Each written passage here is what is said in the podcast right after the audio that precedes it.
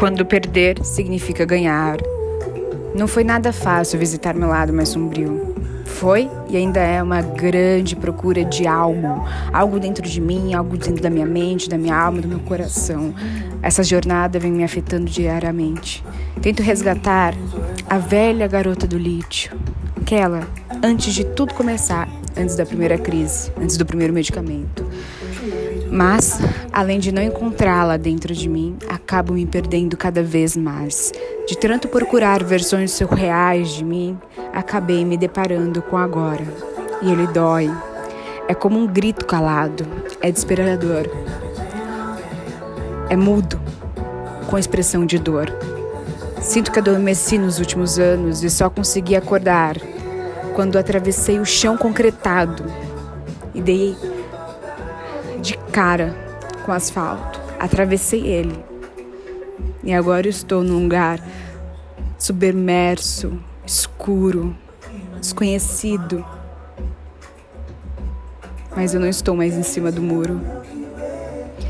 Não sei quais facetas que possuo melhor me veste. Um dia me sinto invencível e poderosa, já outro, todas as inseguranças e pensamentos negativos me corroem. Antes pensava ser sensacional, mas também uma fraude. Hoje parece começo a enxergar um esboço mais real da minha persona. Uma, uma garota do lítio razoável. Não sou tão incrível assim, mas também não sou uma vilã. Sou uma jovem que tem qualidades e efeitos e que está tentando encontrar o equilíbrio. Flashes ainda passam pela minha mente, imagem desses últimos anos, quando vivi os meus altos e baixos, todas as minhas experiências impulsivas e inconsequentes e todos os meus recolhimentos necessários. Penso nas pessoas que perdi nessa caminhada, porém parece-me que eu perdi para ganhar. Ganhar. Sim, ganhar. Ganhei meu amor próprio, me acolhi e me dei um abraço quente enquanto, durante essa trajetória, tento entender a minha mente.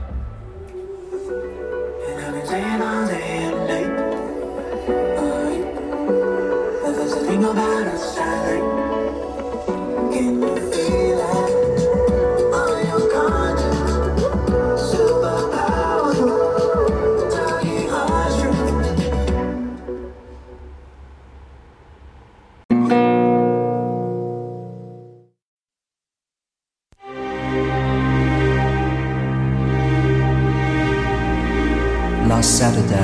brother's car flew through the air.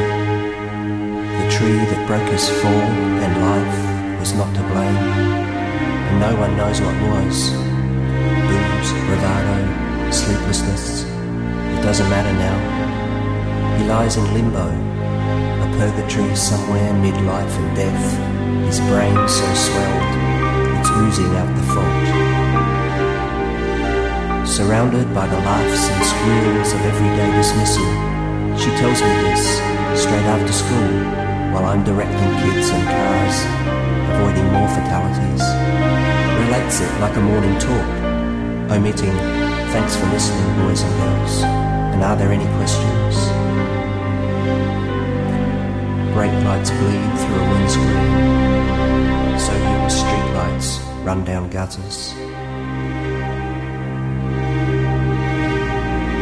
Says she knows that he might die, and Mum's been crying all the week, but Dad says nothing much at all.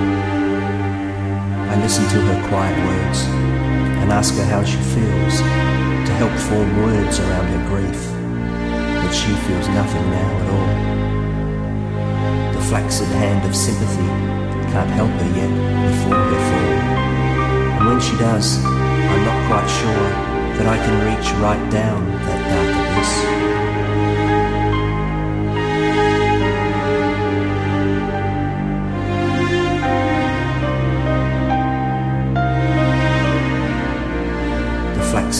sympathy can't help her yet before her fall. And when she does, I'm not quite sure that I can reach right down that dark abyss.